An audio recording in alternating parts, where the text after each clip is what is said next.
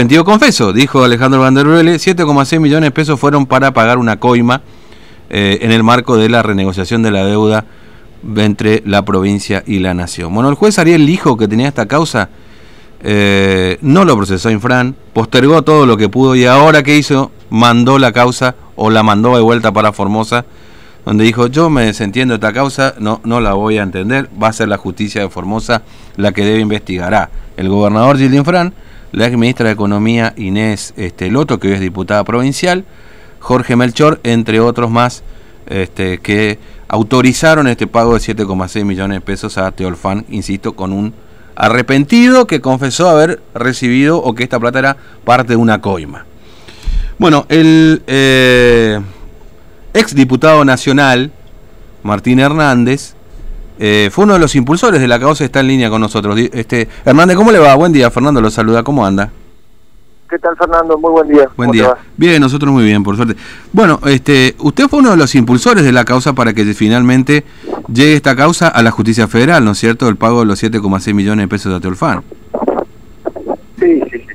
Pues sí, habíamos iniciado allá por el 2010, 2011, una serie de, de pedidos de informes, de actuaciones acá en la provincia para para que se para que se revele la la, información vinculada a esta operación de en donde, bueno, son estos 5,6 millones que fueron desembolsados del gobierno de la provincia de Formosa, o sea, dinero de todos los formoseños para pagar un asesoramiento que, bueno, a la postre se demostró que era un, asesoramiento trucho y que es bueno aclararlo también, aquellos 7,6 millones del 2010 mm. son hoy cerca de 200 millones de pesos, ¿no?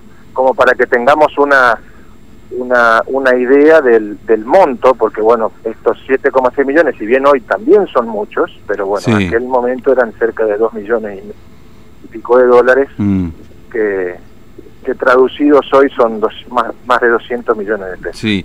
Bueno, este, la, eh, realidad de esta causa, este Hernández, es que eh, Alejandro Van der Brolle, que era el titular de la empresa Teolfan, una empresa que se había creado pocos días antes de lograr este contrato con la provincia de Formosa, con tres facturas, dos de ellas anuladas, la tercera entregada a la provincia, confesó abiertamente que esto fue el pago de una coima. Lo dijo para en la causa, digamos, como arrepentido. Totalmente, totalmente. La, verdad que, a ver, habernos enterado, digamos, de esta decisión del juez Lijo es, es indignante, es una vergüenza, es la consagración de la impunidad.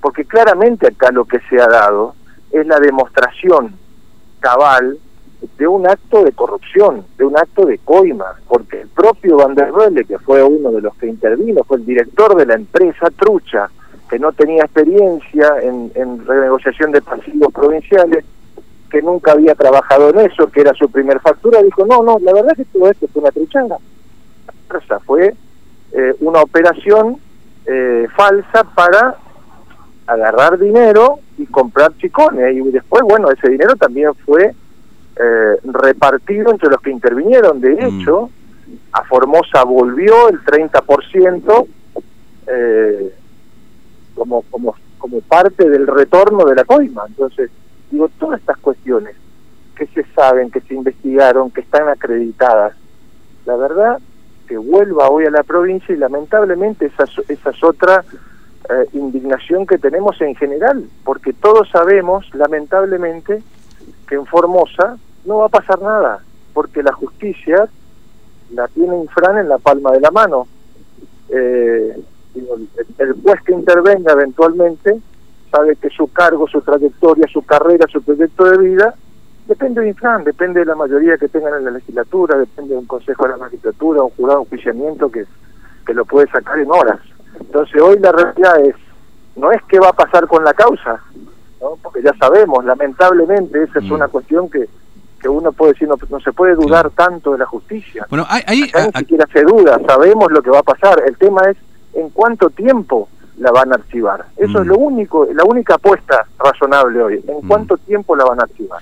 acá el, el, tema es que ya hay un antecedente de esto para que la, gente entienda, porque esta causa en Formosa cuando se investigó se archivó y uno de los argumentos que, que, planteaba justamente la defensa tanto de Infran como era que no se puede jugar dos veces eh, por, la, por el mismo hecho, en definitiva, ¿no es cierto? Sí. Y, y este es el planteo, maneras, digamos, ¿no? Y si bien a la provincia había, no se puede aplicar. Sí.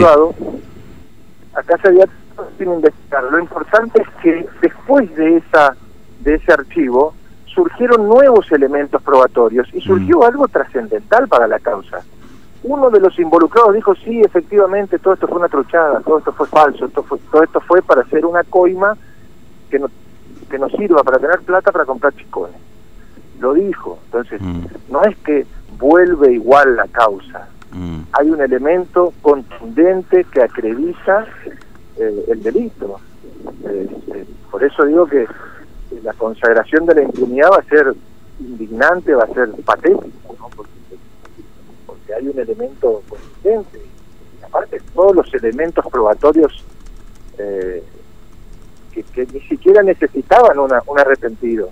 Cuando uno veía una empresa, la primer factura, mm. eh, que no tenía antecedentes, que cobró, insisto, hoy, imagínate un asesoramiento de 200 millones de pesos, te suena muy raro, ¿no? O sea, es como... Eh, ya, ya, ya de por sí está envuelto ese, ese, ese, esa operación en una sospecha muy grande. Entonces, mm. es, es, claro que, que, se trataba de un negocio ilegal.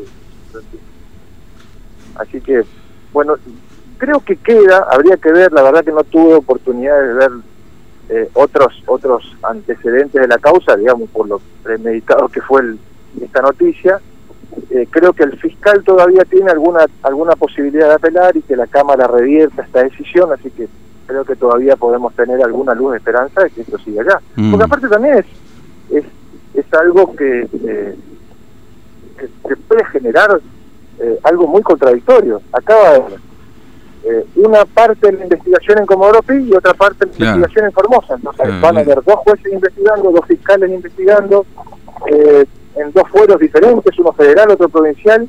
¿Qué pasa? En Buenos Aires pueden decir sí, sí, sí, efectivamente hubo coima, y acá pueden decir no, no, no, acá no hubo coima. Entonces, eh, digo, hasta, hasta es eh, absurdo sí. que se divida una causa mm. teniendo Ahora, la, el, el, el, mismo nexo causal sí. y que se investigue en, do, en, dos, en dos fueros mm. diferentes. La verdad que es, eh, es absurdo. Ahora, eh, y, y, además es, es un poco llamativo lo del juez Lijo, Hernández, ¿no? Es decir, eh, pasó tanto tiempo, es decir, la causa es cierto, hubo que la Cámara que lo ratificaba, que no lo ratificaba, que finalmente convocó después de mucho tiempo a declaración al propio Infran, que no terminó de procesarlo, evidentemente no lo quería hacer, y ahora se desentiende la causa después de todo este tiempo y en este contexto político además, donde este, hay una embestida hacia la justicia, sobre todo para bueno, a este, acomodar algunas situaciones personales este, que tienen algunos dirigentes políticos, ¿no? Entre ellos parece Infran.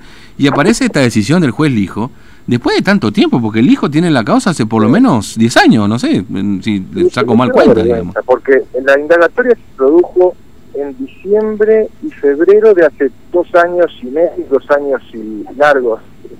Eh, y la verdad que nunca ha resuelto la, la situación procesal, eso tiene 10 días después de la indagatoria resolver la, la situación procesal de los, los, que han participado. Pasaron dos años y medio largos y, y, y, bueno, y esta es la resolución, o sea, tampoco resuelve la situación procesal, dice, yo soy incompetente, esto no lo puedo ver, así que eh, esta parte que vuelva a Formosa.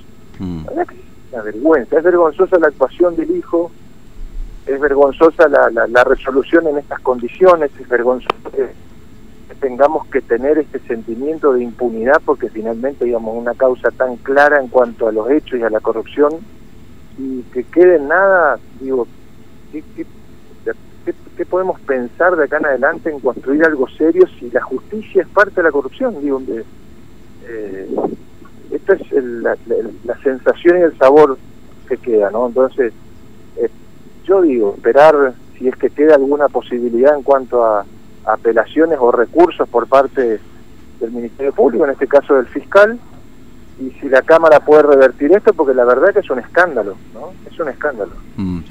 Eh, Hernández, gracias por su tiempo, muy amable, que tenga buen día. No, por favor, gracias Fernando, un, un abrazo. abrazo. Hasta luego. Mar Martín Hernández, diputado nacional, impulsor de la causa original. Bueno, acá, acá